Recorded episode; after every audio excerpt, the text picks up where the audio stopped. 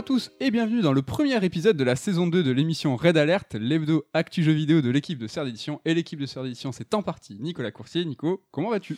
Bonjour Médélie Canafi, bonjour à tous. Ça fait bizarre de se retrouver Ah là là. euh, après ce petit hiatus. 4 semaines, c'est long.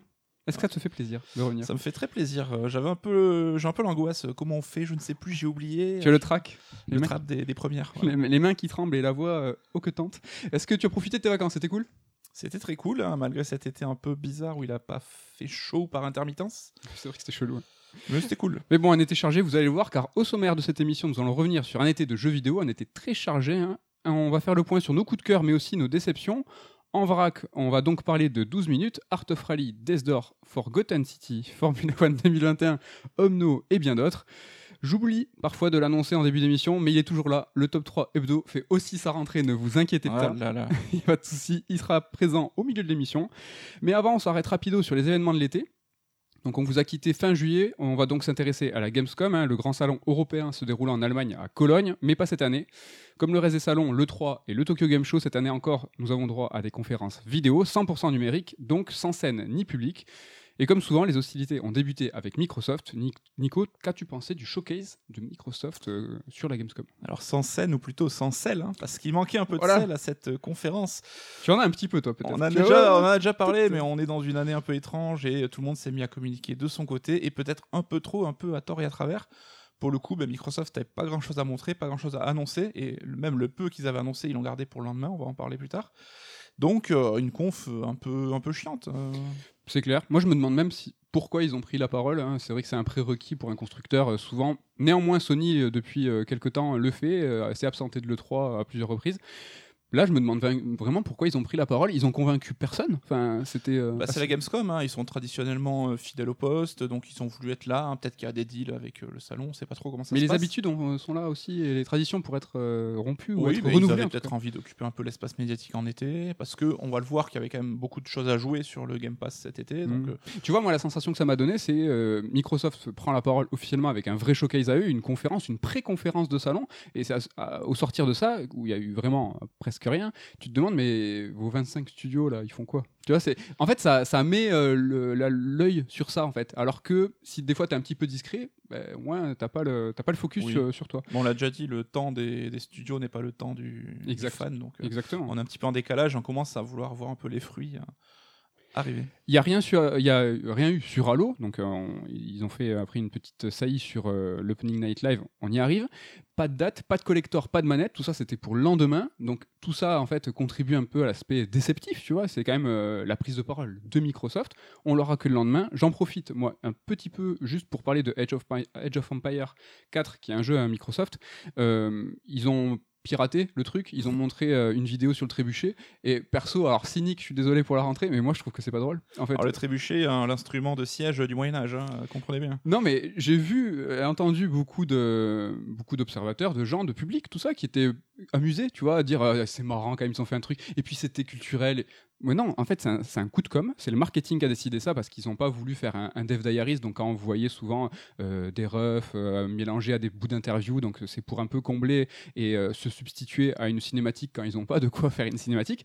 Là, ils ont fait un coup de com où ils ont, ils ont serré les fesses, je pense. Ils ont dit j'espère que ça va passer, j'espère que ça va faire rire. Et pour le coup, je trouve que ça a fait, enfin, ça a fait marrer. Moi, je trouve que ça, je trouve ça pas trop. Ouais. Alors si je dis pas de bêtises, il y a eu du gameplay présenté le lendemain, donc je pense qu'ils Ah ont oui. voulu euh, voilà, deux euh, deux ambiances. Je parle de Microsoft. hein. Oui, oui. Ouais. Mais euh, effectivement, alors moi j'avoue, j'ai trouvé ça rigolo pendant les premières 15 secondes, hein, mais au bout de 8 minutes, hein, je pense que ça a été assez long quand même. Bah, voilà, la blague avait fait long feu. Oui, mais là où je veux être un poil pragmatique, c'est que j'aimerais souligner le fait que c'est un coup de com. C'est vraiment le, le- le marketing de Microsoft qui a, qui a décidé euh, voilà, au- au- de, de- de combler l'espace avec ça, sous un aspect comique, mais euh, Oui, c'est- un move en fait. Ils se sont pensés cool en faisant ça, quoi. Exact, mais pour le coup, j'ai l'impression quand même qu'ils ont, euh, ils ont réussi leur coup, parce que c'est plutôt bien passé. J'ai failli faire une vanne sur est-ce que les joueurs PC finalement ça les a pas rendus cool de parler d'un truc du Moyen-Âge, mais Je sais pas, vas-y, ose. je ne la ferai pas. Bon, d'accord. Le lendemain, euh, il y a eu l'Opening Night Live, donc Jeff Keighley, hein, qui rythme l'année de jeux vidéo, hein, en termes d'événements en tout cas. Après les Game Awards, le 3, il ouvre la Gamescom. Euh, Franchement, est-ce qu'il lui manque pas que le Japon? Est-ce qu'il ouvre, il faut qu'il ouvre le Tokyo Game Show et est-ce qu'il aurait pas fait complètement euh, la mise? Basse. Bah, Il y a pas mal de gens qui critiquent, mais je trouve qu'il fait le taf, hein, Jeff Keighley. Il est là pour faire de l'entertainment, des confs, euh, il a su se placer, comme tu l'as dit, il est à plusieurs endroits stratégiques de l'année. Et on voit même que Microsoft a fait l'annonce de sa Series X chez lui, rappelons-nous, hein, au fin d'année au Games, Video Games Awards. là, a s'est gardé ses annonces de la Gamescom pour la conf de Jeff Kelly. Bah, il a gagné sur tous les tableaux, ce mec. Ouais, franchement, ça assoit un petit peu plus euh, son statut. Et Entre- le, le Japon, il a quand même eu Elden Ring, hein, le reveal de gameplay euh, deux ans après l'annonce. Et son Euh, pote Coco, il a du Japon aussi dans la poche, mais il lui manque, hein. franchement, il lui manque le Tokyo Game Show, l'opening du Tokyo Game Je Show. pense que ça l'intéresse même pas, quoi. Ouais, c'est pas mal d'avoir tous les continents. Allez, peut-être. Il faut avoir les dents longues un peu. Il faut, il faut en vouloir. En tout cas, pour ce qui est de l'événement, moi j'ai trouvé ça plutôt correct. Voilà, on n'est pas là pour vous débriefer euh, chaque annonce et un peu vous donner la tendance de chaque événement. Dernière chose sur ces events de l'été, euh, pas de Sony. Il y a eu un State of Play le 8 juillet, donc c'était il y a pas si longtemps. Nous, on vous a quitté fin juillet, début août, donc on revient là-dessus. Est-ce qu'on attend On a tous attendu une prise de parole euh, pour la fin août. Il se dirait qu'il va y avoir un nouveau State of Play euh, d'ici la fin de l'année. Est-ce que la discrétion de Sony, euh, qu'est-ce que tu en penses? Est-ce que tu trouves ça logique? Est-ce qu'ils sont pas spécialement discrets? Bah, ils ont quand même moqué plusieurs événements de com. Avant Mhm. ce set of play, il y a eu l'événement sur Horizon 2. Oui. Là, c'est vrai qu'ils savent jouer de l'impatience et de l'attente, mais parce que euh, ils savent que les gens justement sont très très attentifs à tout ce qui concerne la PS5. De ouf. Et on se retrouve dans la même cas de figure que l'été dernier où on spéculait sur la fameuse conf de Sony. On a parlé d'août, on a parlé de septembre. Donc c'était en septembre l'an dernier, si je dis pas de conneries. Donc Mhm. euh, Ça va arriver. Sans aucun doute, ça va arriver, oui. Moi, je trouve que la discrétion, hein, entre guillemets, de Sony, je la trouve un petit peu logique parce que les consoles, en fait, elles se vendent, des réassorts arrivent, mais la demande, elle reste supérieure à l'offre. Donc, tu vois, euh, continuer à communiquer alors que tu peux pas, tu vois, fournir des consoles pour tout le monde, je trouve que ça a du sens. Et les dernières annonces de Sony officielles, c'est quand même des reports, Kena et Horizon 2. Donc, à chaque fois qu'il y a une prise de parole de Sony, ben, c'est pour dire que les jeux glissent. Alors, pour différentes raisons, évidemment, pour ajuster les développements, peut-être aussi pour attendre que le parc installé gro- euh, grossisse, grandisse. Bah, Je- Il y a eu Covid. Hein.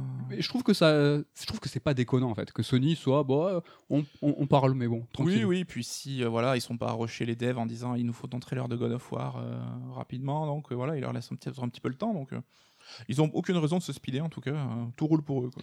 C'est clair. Allez, on y va. On se lance dans le, le- le grand bain, le bain de l'été. Il fait chaud, il fait beau. Le bilan, c'était un été que je désignerais comme euh, assez incroyable, hein, riche en jeux, en jeux de qualité. Qu'est-ce que tu en as pensé euh, de, de cet été-là? Ah, Au global. Ouais, alors de mémoire, je pense pas avoir vu autant de sorties dans un été. Avant l'été, c'était toujours la période un peu creuse.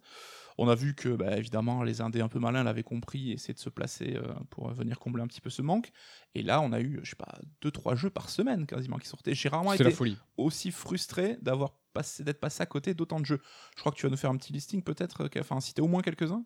Ouais, carrément. Euh, sur, le, sur le Fire Bullet, on va revenir. Moi, je voulais juste un petit peu euh, souligner le fait que je trouve que cet été, eh, il est à l'image de, de l'année 2021 au global. Euh, dans le sens où, en fait, il n'y a pas eu de gros jeux AAA, mais beaucoup de très bons jeux. Il n'y a pas eu de grandes suites, de grandes sagas, tu vois. Euh, Il y a eu Resident Evil 8 euh, au début de l'année, mais qui a été un petit peu décevant pour nous. Et on va voir si Halo Infinite hein, tient ses promesses. Ça sent pas bon. On en reparlera. on- on- on- on va y revenir. Oui, peut-être pas de chef-d'œuvre, mais plein de bons jeux. En fait. Et pas de grosses suites, de grandes sagas. Par exemple, tu vois, l'année prochaine, on, je pense, on escompte tous une année complètement mémorable. Euh, au pif, hein, comme ça, il va y avoir Breath of the Wild 2, FF16, Horizon 2, peut-être le God of War, vite fait, je dis, un nouvel Assassin's Creed sûrement, peut-être un nouveau Mario, Xenoblade 3. Et quand on a discuté entre nous, on s'est remémoré euh, une année qui était importante, donc pas 1998, mais 2017, comme une grande année, parce que c'était une année en fait qui enchaînait les grandes suites ou euh, les premiers jeux euh, de grandes sagas.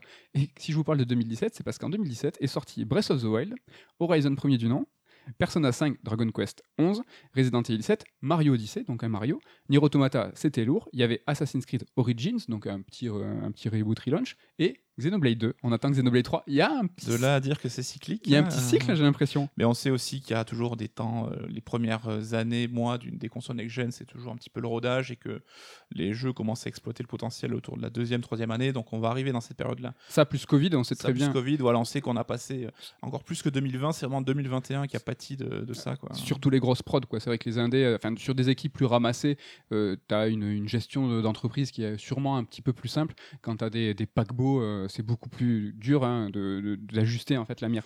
Tu as parlé euh, d'un petit listing pour nous parler de cet été, donc euh, on va faire ça un petit peu en fire boulette, hein, des jeux qui étaient un petit peu cool. Certains on y a joué, on va vous donner un mot dessus. Je pense quand même que c'est une liste, un liste qui va donner euh, un petit peu le ton sur la puissance du Game Pass. C'est encore une preuve que ce service est complètement ouf. Euh, mais on commence pas avec le Game Pass, on commence avec euh, Monster Hunter Stories 2, le JRPG, la suite qui est sortie cet été. On n'a pas eu l'occasion d'y jouer, mais j'avais un petit peu envie. C'est vrai que oui, il y a eu euh, de tout pour tout le monde, c'est ça aussi qui est cool. Un PC, Switch, Xbox, PS, PlayStation. Il y a eu le remaster de Zelda Skyward Sword, on vous en a parlé dans Red Alert. Il y a eu The Great Ace Attorney Chronicles. Donc euh, cool, hein, ça faisait. Qui était ça- très attendu. Donc euh, j'ai joué une heure et euh, en fait il est tout en anglais, je suis dégoûté. Et en fait des jeux comme ça très textuels en anglais où il faut un petit peu se concentrer. J'ai trouvé ça un peu fatigant pour l'été. Oui, mais déjà que c'est des jeux qui ont un rythme pas forcément intense, hein, il faut être accroché pour kiffer. Donc c'est vrai que si t'as la barrière de la langue en plus, Ouais, il y a eu ce- il y a eu Neo The World and With You- pardon, donc le jeu de Nomura sur la mode JRPG. Au cumul, je pense que j'ai joué 3-4 heures parce que j'avais fait la démo qui était quand même assez longue et on pouvait récupérer sa sauvegarde. J'ai trouvé ça cool. Hélas, hein, c'est un jeu qui est un petit peu long et euh, bah, je pouvais pas tout cumuler. Pas. Donc euh, il est tombé, euh, il est tombé au champ de, de bataille des jeux. Il y a eu Samurai Warrior 5 aussi, le Musso qui tient à cœur à Ken qu'on embrasse, euh, qui lui l'a poncé et est en train de le poncer. Il continuera à le poncer encore longtemps. je l'ai pas lancé, mais c'est le premier qui m'a un peu titillé avec son nouvel, sa nouvelle esthétique, Ouais. c'est le shading euh, animé super classe. Ouais. Ça donne envie. Moi j'ai joué une petite heure, il est très sympa, je vous le conseille. Il y a eu Chris Tales aussi, alors un JRPG Game Pass fait par des Français, je crois. Euh, j'ai joué. Je crois que c'est des C'est Chiliens. des Chiliens, je Ouais. dis n'importe quoi. Euh, Game Pass, vous pouvez l'essayer, euh, n'hésitez pas. Moi j'ai joué une heure, pareil, c'est un jeu qui est un petit peu long et qui a, un- alors le début, un petit peu mou du genou, donc ça m'a, euh, il fallait me convaincre vite là. Est-ce qu'on ferait pas une nouvelle émission, une heure pour me convaincre, et on joue à une heure à tous les jeux? C'est clair. On fait un live sur Twitch. J'adorerais ça. Une, ré- une révolution. Il y a eu aussi The Ascent, donc ça, ça te branche pas trop, mais c'est un, un jeu très très PC, donc c'est Neo Giant. Neon Giant, c'est un studio suédois, c'est un jeu qui est dispo aussi Game Pass. C'est euh, un shooter 3D ISO, mais avec une esthétique cyberpunk, mais une esthétique surtout très PC. hein. Il est très beau quand même. Mais il est hein. magnifique. Franchement, c'est Game Pass, il est Ça lourd. passe. Téléchargez-le, essayez-le, juste pour prendre une petite claque graphique, ça fait toujours plaisir. Il y a eu Fight Sim, Flight Sim sur Game Pass aussi, mais pour nous consoleux, enfin. J'ai joué une heure. Alors j'ai joué une heure parce que c'est pas du tout mon délire, un très simulation, mais j'étais quand même évidemment curieux parce que c'est un jeu qui a su un petit peu intriguer. Mais moi je trouve ça trop, euh, même en ayant toutes les aides et tout, le pilotage, je parle juste en termes d'interface. C'est fait pour une souris, pour un clavier, il y a trop de volets, de trucs, machin. Enfin, Après, j'ai été content, moi, de pouvoir au moins, euh, tu vois, euh, pouvoir voler et kiffer, tu vois. Mm. Je suis, j'ai pris un Airbus, j'ai décollé à Blagnac et je suis allé au-dessus de Toulouse. on a tous fait ça, hein, passer au-dessus de la maison, alors pour voir les parents. Là. Tu vois, c'est suffisamment euh, simple, entre guillemets, si tu désactives toutes les aides, pour pouvoir au moins... euh, Alors, j'ai pas, j'ai pas terri, j'ai juste décollé, mais euh, je pensais que ça allait être, tu vois, impossible. Mm. Mais en fait, c'est carrément jouable. Mais c'est un super jeu pour ceux qui kiffent le délire. hein.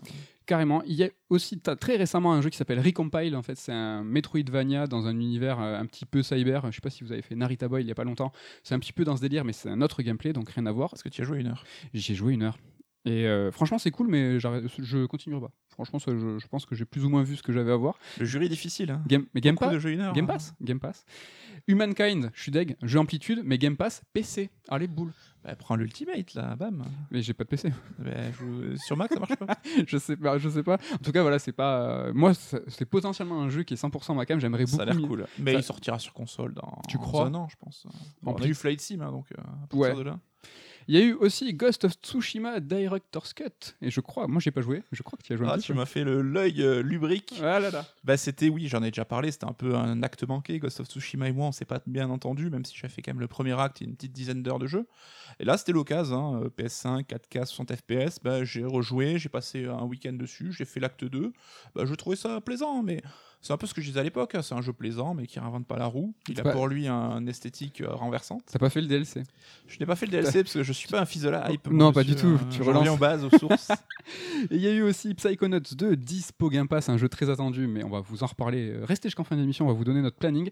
No More Heroes 3, très récemment aussi, mais c'est de l'été, euh, jeu très attendu, hein, ça fait un moment qu'on l'attend. On aura l'occasion de vous en parler. Tout ça pour dire que finalement, cet été, vous l'avez vu, ça c'est juste notre sélection à nous, hein. Enfin rien à voir. hein. Ouais, moi il y a quand même deux jeux où je suis un peu deg d'être passé à côté et que j'espère pouvoir me les caser dans mon emploi du temps. C'est Fuga, Ah donc le jeu CyberConnect qui est euh, édité par eux. hein, Ils font tout de A à Z sur celui-là, qui est une sorte de suite spirituelle à hum, Tales Concert. Tel Concerto, c'est le premier. Ouais. Et l'autre, c'était Solatorobo. Solatorobo. Donc Non, cet univers euh, avec euh, des, des- un- des petits chiens anthropomorphes et qui a l'air mortel, même si un peu répétitif, hein, c'est pour ça que j'ai pas franchi le pas, mais qui a l'air super, je trouve que graphiquement il est super joli. Ça a l'air un petit peu particulier quand même parce que c'est un peu du visual novel entrecoupé. Fallait forcément petite touchage de micro. Euh, entrecoupés par des phases de tactical, mais euh, minimalistes dans leur euh, Ouais. représentation, parce que tu vois le tank essentiellement. Bah, tu vois là où ils ont fait des économies, hein, parce qu'ils n'avaient pas le budget pour faire quelque chose d'une ampleur euh, encore plus grande, mais ça a quand même l'air soigné, super euh, carré. C'est un Français qui est le boss, enfin, qui a dirigé le, le projet. C'est ça. Et donc euh, voilà, ça me chauffait bien. Le second, c'est Rod euh, 96, donc Oui. euh, deux Français aussi, à DigitArt, donc euh, qui avait fait euh, Eleven, Eleven euh, Mem- Memories. Ouais. Alors là, qui ont fait un jeu narratif procédural en fait, où euh, tu suis le destin un peu de d'autostoppeurs qui doivent atteindre la frontière et qui a l'air plutôt sympa dans son approche. Donc là aussi, j'espère pouvoir euh, trouver un moment pour m'y mettre. Mais il y a des jeux tout le temps, des jeux partout. euh. Là, j'ai vu, bon, on est en sept... ouais, ça y est, on est le 1er septembre à l'heure où nous enregistrons, mais il y a un jeu qui est sorti il y a quelques jours qui s'appelle Lake. Je sais pas si t'as entendu parler, où t'as un. Je suis trop chaud pour les. Voilà, tu vois. Il Ça, a un Game Pass, je crois en plus. hein. Je crois. C'est sûr? Peut-être. Je Non, sais- je, je ne m'engage pas. je mets pas une- Moi, je mets pas une pièce dessus. Je ne mets pas une pièce non plus. Mais euh, hey, c'est tombé juste avant qu'on enregistre. Le Game Pass, les nouveaux jeux, ça tombe encore. FF13 qui arrive. FF13, ça y est. Le, le jeu, tu sais, du mec qui joue de la guitare là. Ah, Bon Jovi tu, tu sais pas? Je sais pas, j'ai plus le nom. Donc c'est une vraie, Ah une oui, vraie fausse information. aussi, mais ouais, Frénétique, Le, le jeu hein, Ouais. Ça aussi, ça tombe sur le Game me- Pass. lui me dit rien. lui. 9 septembre, voilà, il y, y a une moitié d'infos quand même dans ce que je raconte. Avant euh, l'été, on s'était entre guillemets engagé ou on avait annoncé qu'on allait faire quelques jeux. On, on, on s'est plus ou moins tenu, mais il y a quelques trucs euh, qu'on n'a pas fait, pas pu faire ou pas terminé. Et je crois que c'est ton cas avec Grandia. Les gens nous demandent des comptes. J'ai dans l'oreillette là. Alors, Grandia, je me suis lancé dans la belle aventure. Ça a été mon jeu de l'été, donc j'ai respecté ma parole. Mais je suis en pause. J'ai fait 20 heures de jeu. Alors, si j'en crois ce que j'ai vu, j'ai fait quand même les deux tiers de l'aventure. Il me reste euh, peut-être 10-15 heures. Et j'adore, c'est vraiment cool. Euh, je pense que j'en parlerai dans un Third Strike. Ça sera mon jeu de. Mon Strike, ça sera l'occasion de développer un peu plus, donc j'en dis pas plus. Mais euh, vous savez que moi, je suis plus un fan de RPG pour l'univers et le scénario. Et le côté combat, système, c'est un peu moins mon délire. Donc là, voilà, j'avais fait une petite saturation, donc je me laisse passer quelques semaines avant de m'y remettre. Tu nous en parlais dans un prochain Third Strike, donc euh, notre format où il y a toute l'équipe, on parle de jeux vidéo, mais pas que. hein. Maintenant, on a aussi intégré la pop culture. Moi, je m'étais engagé à faire euh, Control, ou en tout cas à le recommencer encore une fois et à poursuivre. J'étais à l'époque, euh, fin juillet, déjà à 10 heures de jeu. J'ai poursuivi encore quelques heures et j'ai arrêté. Mais je l'ai pas fini, je crois que je me suis arrêté à 15, euh, à 15 heures. Et ça y est, c'est définitivement pas pour moi. Je suis très triste. Je suis, j'adore les jeux de Remedy, mais euh, ouais, il y a. T'accroches pas, t'accroches pas. J'accroche pas. T'es pas loin de la fin pourtant. J'ai compris en fait euh, aussi pourquoi j'avais pas aimé en, en premier lieu, c'est que c'est quand même un jeu qui demande un certain engagement, en tout cas euh, euh, pas forcément en, en temps, mais en attention. C'est vrai que c'est assez particulier. Si tu veux vraiment t'immerger, il y a quand même beaucoup de choses à lire. Euh, c'est un Metroidvania en 3D où les indications sont euh, euh, intradigétiques. Enfin, dans le jeu, il faut regarder les panneaux et tout. C'est Mm. c'est assez intéressant. Et la première fois que j'avais fait, j'avais un petit peu l'esprit ailleurs. Là, je m'y suis mis à fond. Et pour autant, j'ai pas accroché. Donc, je pense que ça y est, euh, il tombera dans un top 3, lui. euh, le, to- le top 3 des jeux qui nous sont tombés des mains. C'est la vie, c'est la vie. Et je devais faire Horizon premier du nom pour me chauffer sur Horizon 2. Et comme le Horizon 2 a été décalé à février prochain, bah, j'ai décidé de, de- de- quand je ferai mon numéro 1 un peu plus tard. Coup de bol, c'est que Sony a annoncé qu'un patch 60 FPS était tombé pour Horizon premier du nom. Ce qui est cool, c'est que je vais pouvoir le faire dans de meilleures conditions. Petite précision, c'est pas un patch next-gen, hein, c'est pas euh, Horizon 1 optimisé sur PS5, c'est juste on, on utilise la puissance, enfin un nouveau patch pour du 60 FPS. C'est très cool. Et euh, j'espère que, que j'accrochais parce que j'avais fait 5 heures quand même d'Horizon 1. Moi, j'ai parié que ça allait pas te plaire, mais euh, on en reparlera. Ouais, on, on en parlera. Et donc, après bah, ce Fire Bullet, ce, ce petit bilan sur l'été, c'était vraiment ouf. On va se pencher sur la sélection, la vraie. C'est les jeux qui nous ont pris du temps et La curation. la curation, c'est les jeux qu'on a envie de, de- de- de partager, de parler avec vous. Et s'il y a bien un jeu qui a fait, euh, en tout cas la hype, qui a fait l'actu, et on a parlé de lui en août, c'est 12 minutes, c'est 12 minutes. Je sais pas comment on va l'appeler, mais en tout cas, il y en a plusieurs des minutes. Et celui-là, tu l'attendais beaucoup. Oui, et c'est pour ça qu'on en parle d'ailleurs, parce qu'on parlait de curation, mais pour moi, ça reste ma déception de l'été, donc je suis toujours un peu triste dans ces cas-là. Je l'attendais énormément, donc la déception est toujours proportionnelle à l'attente. Hein. C'est pas en soi un mauvais jeu, mais évidemment, euh, vu les attentes que j'avais placées en lui, bah, je suis quand même un, un petit peu déçu et surtout frustré. hein. Ça va être le mot qui ressort un petit peu de, cette euh, chronique, parce que ma partie m'a quand même pas mal frustré. Juste pour se faire un petit topo rapide, hein, donc euh, niveau scénario, on a un couple qui s'apprête à passer une petite soirée tranquille dans leur appart, en mode bougie sur la table, gâteau dans le frigo, tout va bien. Et déboule à la porte un policier, donc un petit peu vénère, et qui prend la femme à partie en l'accusant de, de meurtre. hein. Et euh, on incarne donc le mari, on va tenter d'apaiser un petit peu la situation, mais euh, ça devient hors de contrôle et on est euh, tué ou assommé. Et donc, et là, boum, on se rend compte qu'on revient au début de ce qui va être une boucle temporelle. Et donc, à chaque fois, on aura 12 minutes pour un petit peu progresser dans le scénario, essayer de comprendre le pourquoi du comment, de quoi il en retourne, essayer d'un peu de sauver ses personnages. J'ai pas vérifié, mais il y a vraiment 12 minutes? Oui, oui, oui. Si, tu, euh, quand tu fais pause, d'ailleurs, tu as une horloge et tu vois le- les minutes s'égrener. au Ouais, à j'avais remarqué, mais tu sais, la plupart du temps, on- tu en parleras, mais le temps peut accélérer, tout ça, machin, et finalement, est-ce qu'on est réellement sur 12 minutes? Je, pense qu'il y a très peu de boucles, vraiment 12 minutes complètes qu'on fait. Au niveau des mécaniques de jeu, on s'en doutait, mais on est à faire un pur point and click, hein, donc on progresse par la discussion avec les personnages et en récoltant des objets qu'on va pouvoir utiliser, donner aux autres euh, autour de nous, etc. Donc la petite originalité, c'est que tout se passe dans un appartement en vue de dessus. Donc il y a trois pièces euh, qui se, en tout et pour tout, pour euh, l'intégralité du terrain de jeu. Et moi, j'ai eu un premier souci dès le départ, en fait, hein, c'est que euh, 12 minutes, c'est un jeu qui va prôner l'immersion, un certain réalisme. hein, c'est un jeu, ils ont embauché des doubleurs, c'est quelque chose de très cinématographique, donc qui prône une immersion assez importante. Et dès le début, il y a plusieurs petits soucis techniques qui sont venus vraiment amoindrir cette immersion-là. Donc, euh, notamment, je trouve les animations des personnages assez robotiques. Alors, il y a eu de la mo- motion capture, donc euh, je pense que c'est peut-être que leur montre que le process n'est pas magique. Mais là, je trouve que c'est beaucoup trop raide, beaucoup trop euh, saccadé. Ça fait vraiment, ça sort du délire quand tu vois les persos se déplacer, interagir entre eux. Après, le jeu, de il est- naturel. Non, c'est clair, c'est très saccadé, même s'il y a de la motion capture, mais c'est un jeu quand même qui est essentiellement développé par une personne, donc il- je pense qu'il n'y a pas. C'est un petit studio, mais c'est un mec qui, qui tient le projet, et je pense que derrière, en termes de production, il a peut-être pas fait ce qu'il voulait entièrement, et en animation, il- je pense que ça en, ça en pâtit un petit peu, quoi, peut-être. Certainement, oui. Au-delà de ça, on a une gestion de l'inventaire qui est un petit peu laborieuse, hein, donc qui n'est pas instinctive et on met un peu de temps à chaque fois à réagir pour pouvoir euh, utiliser l'objet qu'on veut, parfois dans certains timings. Sur console, en tout cas. Peut-être sur, console, PC, effectivement, c'est vrai que oui, oui, c'est un contrôle à la manette qui est pas forcément évident. Et d'ailleurs, comme dans un point and click, on va déplacer un curseur avec le stick et on appuiera sur le bouton pour indiquer la direction au personnage.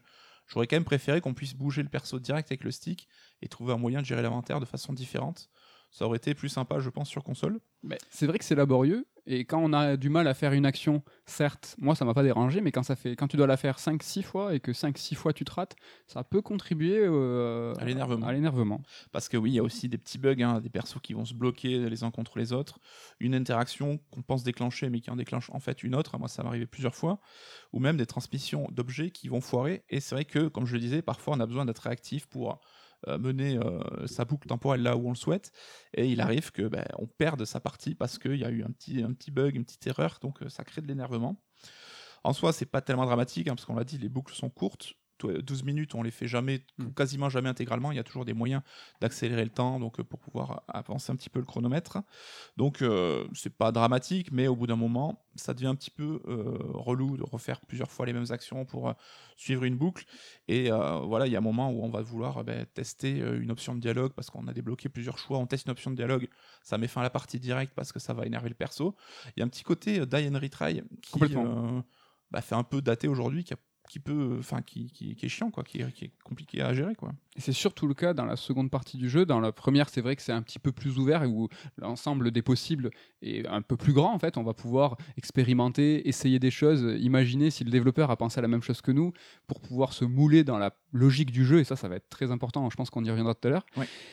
Mais la seconde partie, euh, disons que les arborescences, ben, il y en a moins ou il y en a plus. Et Ouais. donc, comme tu, l'as- comme tu le dis, euh, si on fait pas exactement ce que le jeu attend, si on déclenche pas le dialogue qui est attendu ou si on déclenche pas l'objet qui est attendu, ben on recommence, on recommence, on recommence. Et c'est vrai que ben, c'est en, fait c'est ennuyeux quoi.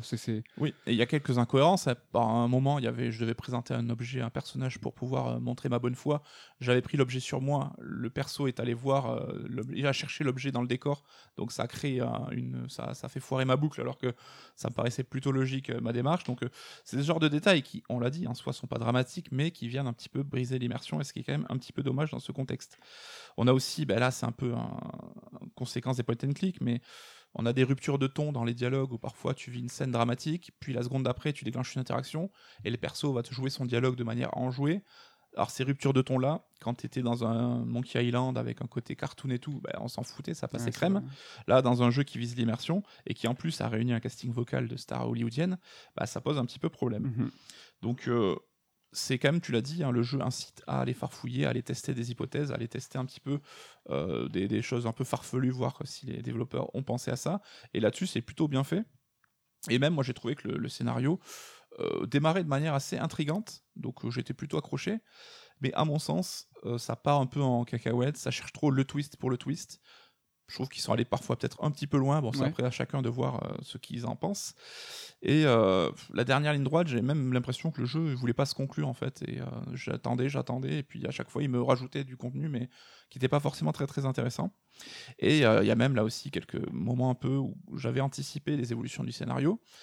Et là, le challenge n'était plus de comprendre, mais euh, que je comprenne le scénar, mais que je fasse comprendre Ouais. à mon avatar comment lui allait avoir euh, se rendre compte de ça. Donc euh, là aussi, tu perds un petit peu l'immersion que tu peux avoir dans ton personnage.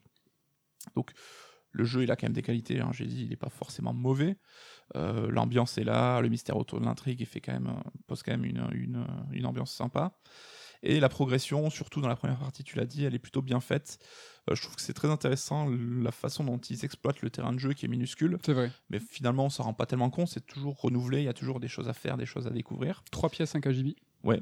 Et euh, j'ai euh, toujours réussi à être porté par la boucle de jeu en fait, sans être trop bloqué, à toujours tenter des hypothèses. Enfin, Ok. ça, c'est- enfin, j'ai quand même une progression qui était plutôt fluide et ça, c'était plutôt intéressant.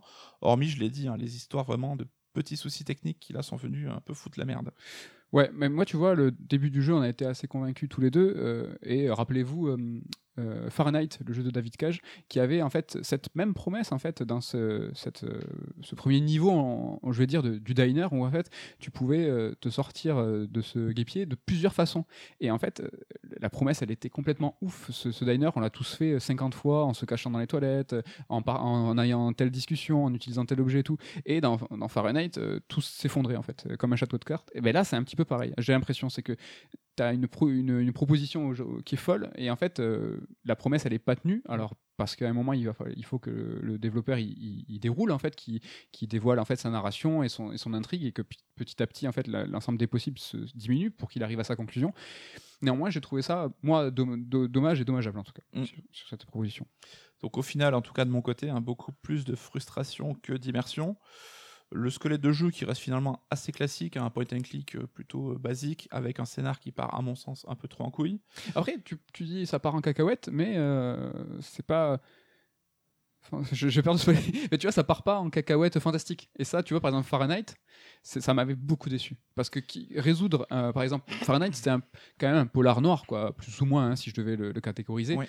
Et le fait que ça parte en Matrix, que ça parte en fantastique et tout, c'était une facilité narrative. Là, pour le coup, qu'on aime ou qu'on n'aime pas sa conclusion, qu'on trouve ça un petit peu trop, ah, trop, trop- ça va trop loin, ça reste assez terre à terre. Et euh, c'est c'est une intrigue, euh, tu vois, qui s'entend. Ça part pas en.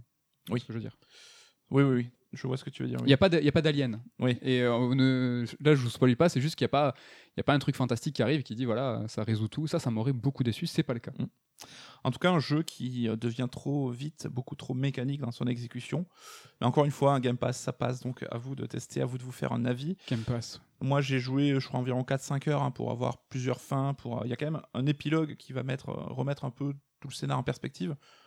Donc, Coup de bol, euh, moi, ma, fin, ma première fin est la true ending. Donc j'ai eu beaucoup de chance. Ouais. Et euh, c'est pour ça que moi, j'ai pas spécialement de reproches à faire sur le scénario. Euh, je l'ai trouvé. Je l'ai trouvé pas mal. Le cliffhanger sur enfin pas cliffhanger, le révélation sur révélation m'a pas spécialement dérangé. Je suis d'accord avec toi quand tu comprends avant ton personnage et qu'en fait le but pour toi en tant que joueur c'est de faire comprendre à ton personnage qu'est-ce que lui n'a pas compris. C'est un peu problématique, mais le- le- la conclusion m'a pas dérangé. Euh, moi, il y a un truc qui m'a dérangé, si je peux me permettre, c'est sur le. Tu, tu as parlé tout à l'heure de, de doubleurs euh, hollywoodiens. Ouais. Et en fait, il y a trois grands acteurs hein, qui sont euh, donc Daisy Ridley pour la femme, William Dafoe pour le flic et le l'acteur principal, enfin le, le héros, euh, c'est James McAvoy. Et en fait, j'ai un problème avec la direction d'acteur, donc qui a été vraiment réalisée par la- par le dev. Donc c'est vraiment des goûts, ça c'est les goûts, les couleurs. hein. C'est que c'est des acteurs, en tout cas pour ce qui est de euh, Daisy Ridley et pour euh, James McAvoy, qui ont des accents anglais parce qu'ils sont anglais, euh, à couper au couteau. Ils ont vraiment un accent pur british. Et de prendre ces, grands acteurs pour leur faire effacer leur accent et euh, je trouve ça tellement dommage. Et si tu m'avais pas dit que c'était eux, je les aurais jamais reconnus. Mm. William Dafoe peut-être, mais j'aurais jamais reconnu Daisy Ridley et, et surtout pas James McAvoy. Et je trouve ça, je- déjà ils ont des pures voix, mais je trouve ça tellement dommage. Mais bon, ça c'est perso. Oui, après on en parlait tous les deux, mais c'est Hollywood hein, qui demande souvent de raboter les accents pour Ouais, faire plus universel. Quoi. Justement, nous sommes dans un jeu indé édité par Annapurna. J'attends, tu vois, euh, une, une démarche 100% artistique et que, tu vois, si le mec il se fait euh, brimer parce qu'on lui dit non, mais ton acteur, tu lui enlèves son accent anglais, je trouve ça dommage. Enfin, Après, c'est juste ça peut impliquer, tu dis, ah ben tiens, ils sont en Angleterre, du coup, attends, pourtant on dirait que c'est Los Angeles la ville, tu vois. ne vous inquiétez pas, ça n'a aucun accident. mais ça aurait été intéressant. Tu vois, s'il était allé si loin en disant, mais attends, mais peut-être que l'accent va, aller, euh, va, va trahir quelque chose, mais ça va pas, ça va pas du tout jusque-là. C'est vraiment, dommage. Donc ben, j'étais un petit peu déçu, hein, et surtout, surtout que dans le même registre, je ne le savais pas encore, enfin, je, l'avais, euh, je ne l'avais pas anticipé parce que c'est, j'ai découvert un jeu que, qui était complètement hors de mon radar et qui, pour le coup, joue vraiment sur le même type de mécanique que 12 Minutes et qui sera mon coup de cœur de l'été, c'est Forgotten City. Et euh, voilà, donc je, peux, je pense que je vais vous en parler tout de suite. Tu, hein. tu n'as même pas besoin de moi pour les transitions. Voilà. Mets-toi sur le canapé, je te préviens quand j'ai terminé. Je fais un j'éteins la lumière en partant. Donc, The Forgotten City, qu'est-ce que c'est? Eh bien, à la base, en fait, il s'agit d'un projet de mode amateur pour Skyrim. Donc, euh, les modes, hein, vous savez, c'est développé par des joueurs sur leur jeu préféré, donc sur les plateformes PC qui permettent ce genre de choses. Et euh, vu euh, le succès de ce mode, hein, ben, les devs ont monté un studio pour faire un vrai jeu. hein, je mets des guillemets évidemment, mais donc euh, voilà, ils ont créé Modern Storyteller, leur studio, donc une, encore une petite équipe, hein, trois personnes. Il est sympa le nom du studio. Et euh, ça leur a demandé quand même 4 ans de travail. Donc euh, je l'ai dit, c'est un jeu que je n'avais pas du tout euh, anticipé. Et j'ai vu passer plein plein de bonnes critiques. Je me suis dit, tiens, bah, écoute, on va tenter le coup, voir, ça peut être sympa. Donc pour le pitch, hein, donc, le personnage se réveille en bord d'un fleuve et part explorer des ruines qui sont un petit peu à proximité, à la recherche d'une personne disparue. Et là, euh, Patatras se retrouve propulsé en pleine époque de la Rome antique, en dans une ville hein, qui est euh, sous la, qui est souterraine, donc qui est euh, cachée, d'où le nom du jeu, et donc qui est inaccessible dans le sens où, bah, une fois qu'on a pénétré dans la ville, on ne peut plus forcément en sortir.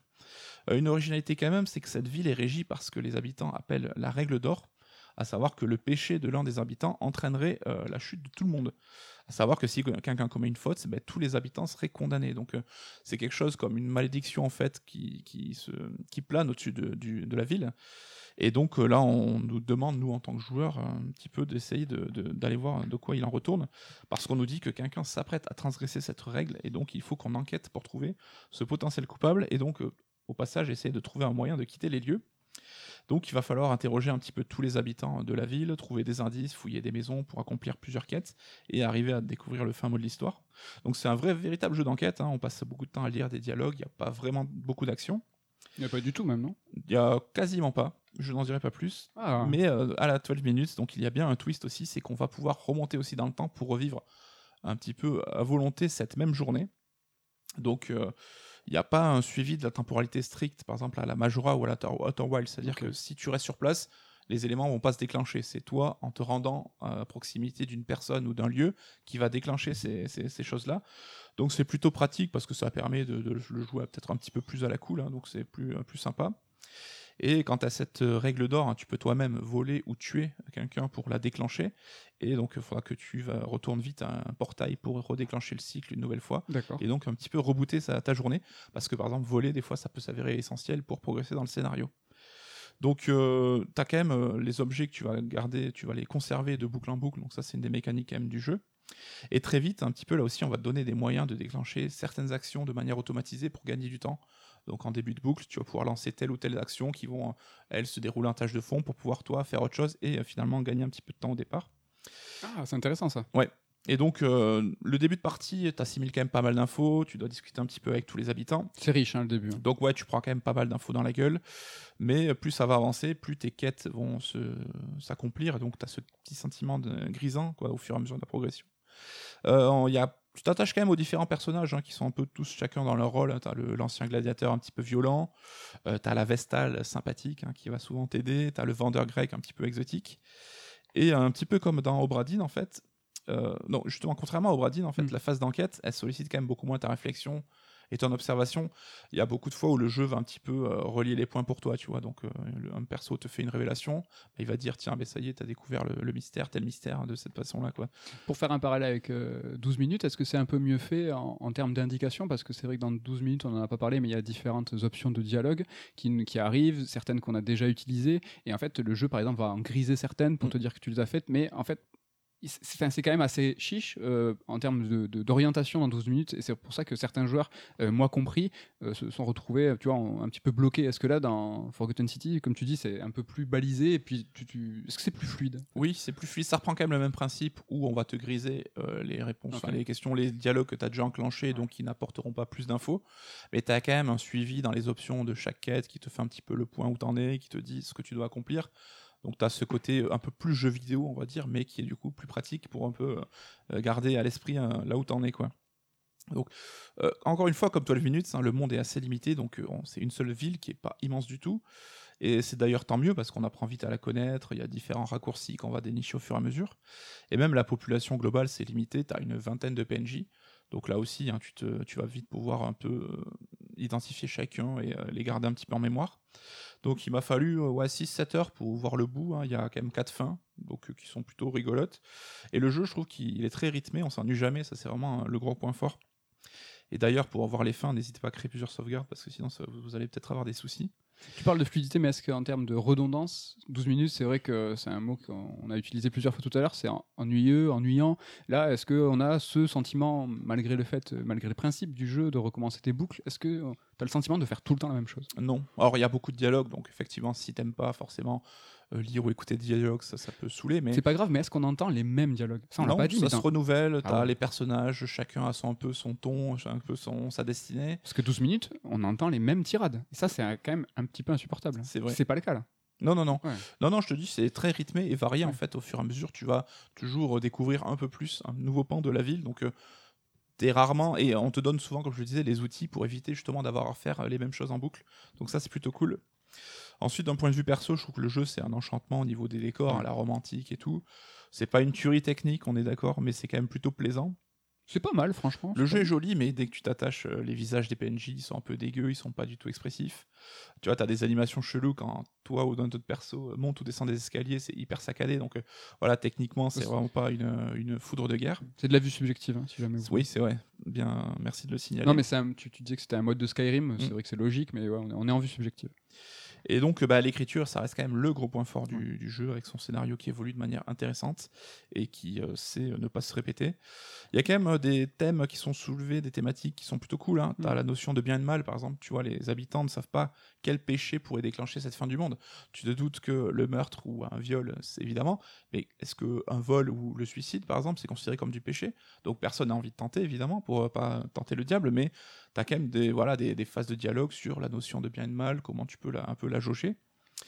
Et euh, tu as quand même un- une notion aussi sur le passage des civilisations les unes après les autres, comment une civilisation peut aussi se nourrir de ce qui est venu avant. Alors là, j'en dis pas trop non plus, mais comment tu peux t'approprier un petit peu aussi la culture et comment ben, euh, tout ce que l'on sait, en fait, c'est un petit peu un amalgame de ce qui est venu avant. Donc là aussi, c'est quand même euh, appuyé de manière intéressante sans être euh, trop pédago, tu vois, genre on te le met pas en pleine face.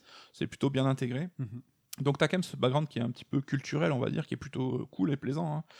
Donc euh, j'ai passé un super moment et euh, je le conseille parce que c'est un compromis qui est quand même assez light entre un Obradine, tu vois, qui est très exigeant, Ouais. qui mérite de prendre des notes, de, de- de réfléchir et de faire euh, de, les déductions par toi-même, et d'un Outer Wilds sur la boucle de, temps mais qui est timé là aussi et c'est à toi à t'adapter au chrono. Là c'est vraiment un compromis beaucoup plus light et du coup plus zen en fait. Il était taillé pour toi, ce jeu. Exactement. Pas mais contraignant. on s'est rencontrés, tu vois, tous les deux, on se connaissait pas et ça a été un peu le coup de cœur de l'été. Et à conseiller, un des deux The Forgotten euh, World, clairement, pour moi, c'est le meilleur City. jeu. City, C'est vrai, j'ai dit Forsaken tout à l'heure. Forgotten World, le meilleur jeu de, de mon été. Est-ce que son plus gros défaut, c'est de ne pas être Game Pass? Oui, c'est dommage. Après, bon, il coûte euh, 30 bullish, je crois, donc c'est cool parce que euh, voilà, pour les devs, euh, c'est une petite équipe, donc ça, fait, ça leur fait plaisir. J'ai fait la première heure de jeu et euh, ça m'a un peu impressionné au début quand tu arrives dans cette euh, Atlantide euh, antique en dessous souterraine. Ouais. C'est que j'avais l'impression que le- la ville était immense en fait et que est-ce que euh, tu l'as, tu l'as dit, hein, donc juste confirmer, euh, tu te familiarises avec les personnages certes, mais est-ce que cette ville, tu la connais par cœur? Parce Oui. que tu- ouais. Mais en fait, elle est pas si grande que ça. T'as une espèce d'illusion de grandeur. Mais Ah ouais, mais c'est bien fait ça. je te l'ai dit, c'est la première heure. T'as vraiment le vertige où tu prends toutes les infos dans la gueule et après tu vas affiner et un peu maîtriser les lieux. Et non, la ville est pas si immense que ça en fait. Il faut que je force. En tout cas, tu- ça donne super envie. Et si c'est une belle alternative à 12 minutes, franchement, pourquoi pas Je vous le conseille. N'hésitez pas à nous dire si vous l'avez fait ou si vous avez fait 12 minutes. Parce que 12 minutes, on l'a pas dit, mais il a convaincu euh, pas mal de monde aussi. hein. En- Ouais, les il été était très mitigés. Voilà. Mais euh, il y a eu des gens qui l'ont kiffé. euh. Aussi, beaucoup. À mon tour de vous parler de, de vous parler de mon coup de cœur de l'été, c'est Death Door, un petit jeu. On est très indé. On est, On, est des gens simples. sans prétention, là. On, est, on est plutôt tranquille. Donc, Death Door, c'est le troisième jeu qui a été développé par Acid Nerve. Donc, après Titan Souls, que vous avez sûrement entendu parler, et Telepaint, que vous avez sûrement pas entendu parler. Donc, c'est un jeu édité par Devolver. Donc, après un jeu édité par euh, Anna pour pour toi, Devolver pour moi. Donc, Acid Nerve, hein, c'est un studio de deux personnes, deux Anglais de Manchester, donc qui s'appellent Mark Foster et David Finn. En fait, ils ont tout fait à deux. Ils s'entourent un petit peu dans les domaines qui moins. Donc Titan Souls par exemple, euh, ils avaient une personne pour les aider sur le pixel art, sinon ils ont tout fait à deux. Telepaint, un jeu mobile, ils ont tout fait à deux. Et Death donc au vu de l'équipe, c'est clairement leur jeu le plus ambitieux. Alors accroche-toi Nico, ils étaient 8 en tout, donc euh, attention, hein, c'était euh, triple A. Donc c'était surtout du support artistique, hein, donc euh, des arts 3D, concept art, art de promo. C'est pour ça qu'ils se sont entourés, mais à eux deux, ils sont game director, musique, dev. franchement, ils sont, ils sont très très doués. Donc Death Door, c'est quoi? En fait, c'est un jeu d'action-aventure en 3D en vue isométrique dans lequel on incarne un corbeau dans un monde où la mort a arrêté de faire son travail. Et en fait, c'est donc à nous et aux autres corbeaux d'aller récolter les âmes des défunts. Donc pour vous donner une idée plus précise du jeu, je vais décrire Death Door en faisant un petit mélange, hein, un petit, euh, des petits comparos. Donc il y a du Metroid en fait pour sa structure dans son game design général. Donc c'est un monde ouvert entre guillemets, je le fais en vrai, Nico, tu peux prouver Je, je prouve. avec des énigmes, des zones qui nous sont fermées lors de, lors de notre premier passage, du classique. Il y a du Hollow Knight aussi euh, dans Death Door, donc pour son approche de l'espace, en fait, où il faut appréhender un environnement sans carte. Donc dans Hollow Knight, hein, on finit par avoir une carte, euh, mais il y a en amont une vraie démarche en fait d'assimilation de la map. Dans Death Door, c'est la même chose, euh, sauf que le monde il est plus petit, et, mais tu gagnes jamais, de carte en fait. Il faut vraiment euh, t'en souvenir. Et comme dans le jeu de la Team Cherry, en fait, dans Death en fait, il y a différents niveaux euh, qui sont très marqués par leur ambiance, euh, par des couleurs, avec une atmosphère propre pour chacun. Et ça, ça nous aide, tu vois, à, nous repérer. Quoi. Voilà, j'ai touché le micro, c'est cadeau. Euh, je fais direct une petite parenthèse sur l'atmosphère, hein, parce que dans Death Door, en fait, il y a des passages dans ce monde ouvert, en fait, où il n'y a pas de combat, où il n'y a pas d'ennemis, où c'est plus posé, et ça, ça contribue vraiment pas mal à imposer en fait un rythme et une ambiance assez particulière et vraiment assez kiffante au jeu. Autre comparo, euh, il y a du Hyper Light Drifter dans, euh, Death, euh, Door, euh, donc pour ce, feeling manette en main, pour les feedbacks à l'écran, donc la puissance des coups et, en fait, tous les artifices en fait, qui sont mis en place pour nous les faire ressentir sont vraiment puissants. Il y a aussi euh, une certaine exigence dans les combats, euh, comme dans Hyper Light. Euh, tu sens vraiment les patates que tu prends et ça pardonne pas. Mais rien d'insurmon- d'insurmontable, hein, la difficulté elle est super bien gérée dans les deux jeux. Dernier comparo, mais cette fois un petit peu sur l'univers, euh, c'est Loki. Donc oui, euh, la série MCU de Disney+, euh, parce que dans le jeu euh, et dans la série, en fait, il est question d'une organisation mystique très puissante. L'une est une police du temps, et l'autre, dans Death Door, c'est une agence de la mort. Et dans ces deux organisations, en fait, les voyages se font à travers des portes. C'est exactement pareil. Et en fait, ce qui est marrant, c'est que le fantastique de ces organisations, il est mis en regard avec un réalisme frontal de l'image administrative. Tu vois, dans Death Door, pardon, le hub central, c'est comme un grand étage d'une administration euh, classique, tu vois. Mais tout est en noir et blanc, contrairement au reste du jeu. Euh, et pour montrer que c'est, tu vois, pour montrer que c'est triste et relou, ils ont viré les couleurs, ça c'est marrant. Et euh, en fait, dedans, nous, en fait, on navigue dans ce hub euh, à travers les bureaux, la paperasse, les employés qui sont blasés. Euh, c'est une rupture de ton entre fantasy et pragmatisme qu'on trouve dans la série aussi et que je trouve qui est vachement cool. J'en dis pas plus hein, parce que matez la série, elle est sympa et Ouais. jouez au jeu parce que j'espère que je vais vous donner envie. Mais je trouvais le comparo assez rigolo. On va poursuivre en fait sur euh, l'univers parce que je trouve que Death Door il traite avec intelligence et pas mal de subtilité d'un sujet pourtant très classique qui est la mort. Donc euh, on a vu et revu, hein, mais franchement c'est plutôt pas mal. Et au vu du genre du jeu, euh, de son aspect graphique plutôt mignon parce que c'est assez sympa, et de son humour parce qu'il y en a, beaucoup. Tu vois, on aurait pu croire que les thématiques, tu vois, allaient être abordées avec autant de légèreté. Mais en fait, euh, pas du tout. C'est pas le cas. C'est super bien fait. C'est assez profond et c'est même assez touchant parfois. Et sans être trop plombant, trop. euh, Non, franchement non. Et c'est justement ce côté euh, un petit peu mignonné, le, le jeu qui est plein d'humour, qui va euh, touche- à ajouter cette légèreté euh, qui fera jamais que le jeu soit est plombant. Euh, bah, au global, hein, je trouve qu'en fait, il y a une vraie élégance dans ce jeu. Je pense que c'est le terme que, que j'utiliserai pour le définir et qui le définit le mieux pour moi. Il y a une élégance graphique, hein, donc ah, n'hésitez pas à aller mater des vidéos. hein, c'est compliqué en podcast de vous décrire ça, mais c'est techniquement très propre, je trouve, et esthétiquement magnifique. C'est une 3D isométrique qui est, à mon sens, très jolie. Et il y a des super beaux effets de caméra, en fait, qui donnent des nouvelles perspectives au niveau. Et dans certaines scènes, surtout, par exemple, tu as les introductions des boss. euh, tu l'impression que la, caméra est toujours placée pareil parce que quand tu joues, elle, elle, bouge pas en fait, elle suit ton personnage. Mais à certains moments, la caméra bouge et tu as des, cer- certaines scènes qui sont vraiment très très sympas. Il y a aussi une élégance de la narration, tu vois, l'histoire elle se déroule avec une vraie économie de mots. Alors c'est pas du Ueda, hein, il y a quand même quelques dialogues. Mais le monde et ses personnages se dévoilent avec les situations. Et ça, c'est très important. C'est en fait en observant que tu vas comprendre les choses et que tu vas bien comprendre le lore, mais aussi les mécaniques.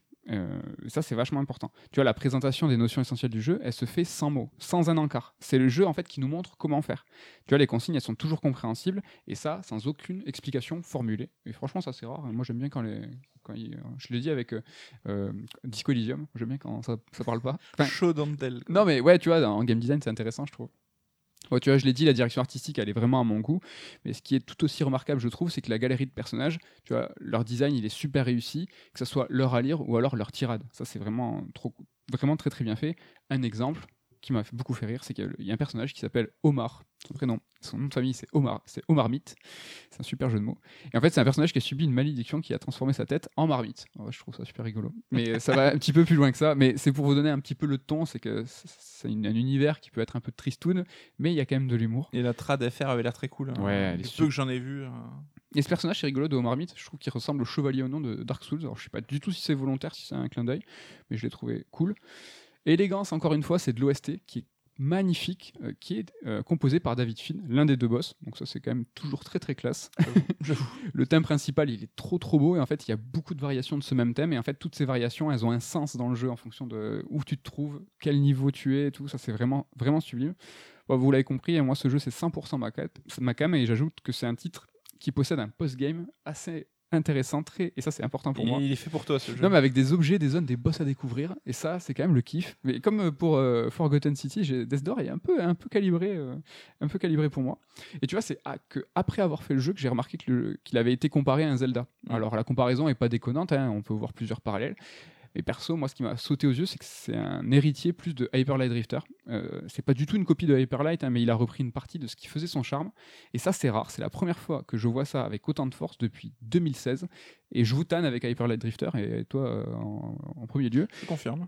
Mais euh, en fait, il faut le faire, hein, franchement, faites-le. Il faut que je trouve un moyen pour vous en parler de façon honnête dans Red Alert. Mais il est dé- déjà en HD. Il bah, attends, Solar H, euh, tu fais un truc sur l'Hyperlife pour, pour préparer les gens. Ouais, pourquoi pas. Et euh, en tout cas, Death Door, c'est un jeu qui est euh, Xbox PC uniquement pour le moment, donc et pas Game Pass. Donc là, on...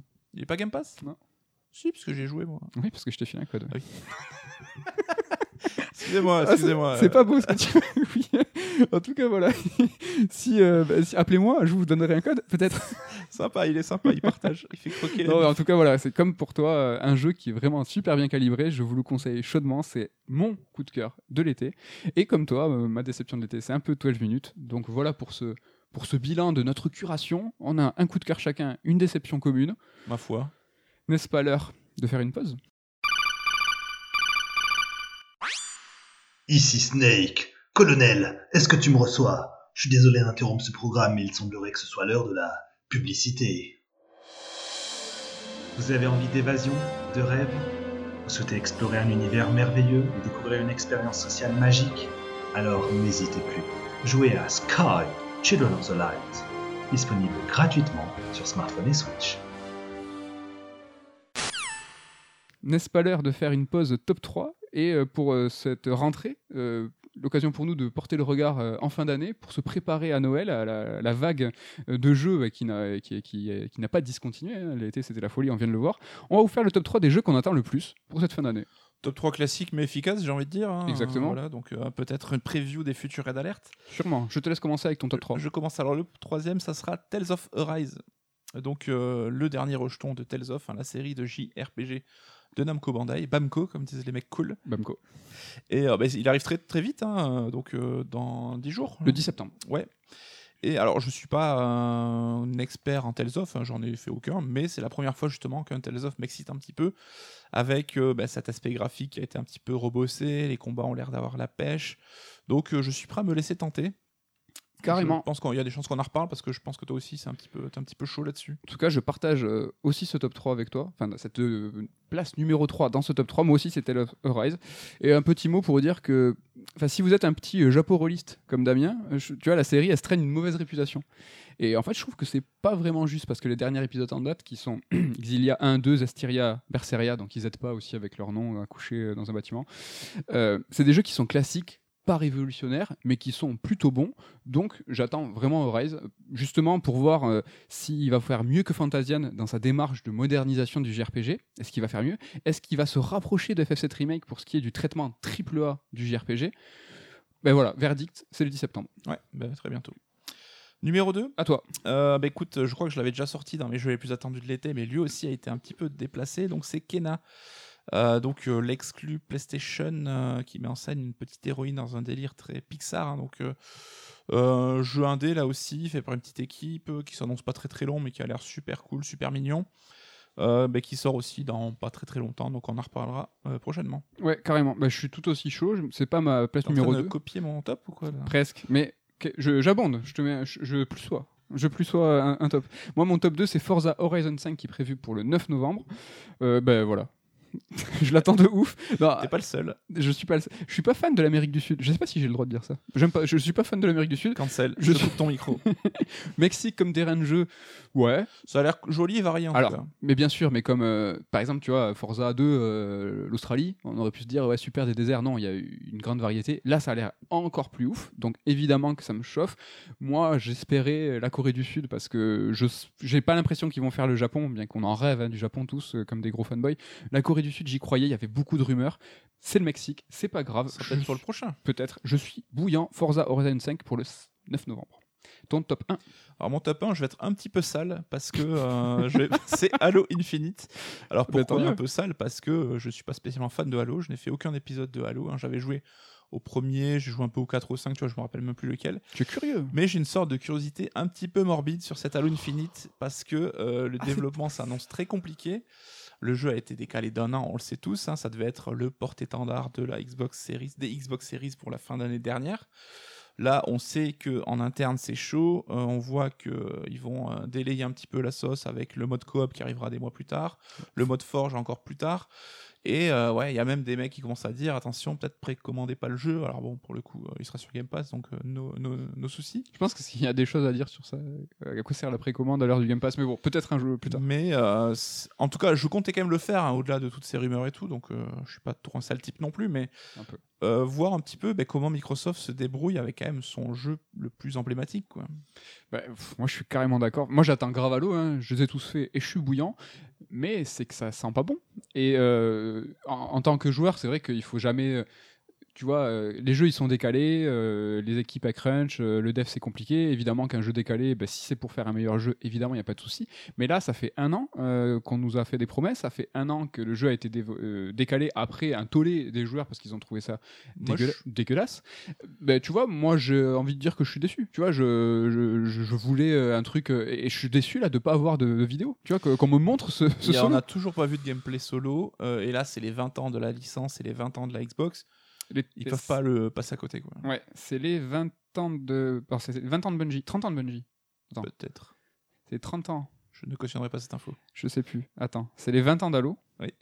Est-ce que Bungie était là depuis 10 ans déjà? C'est possible, ce qu'ils développaient avant. C'est les 30 ans de Bungie. Ouais, possible. C'est un peu, euh, peu perplexe. que un d'anniversaire. peu compliqué. Mais ouais, Halo, euh, à voir. Ça sent pas. Franchement, ça sent pas bon. Ah, mais euh, je, suis, je, je suis sûr que ça va être pas mal. Je pense qu'on est en train de se faire une montagne, là, Tu de dramatiser un petit peu. Mais tous les faisceaux là, euh, les signaux sont au rouge, ce que tu veux.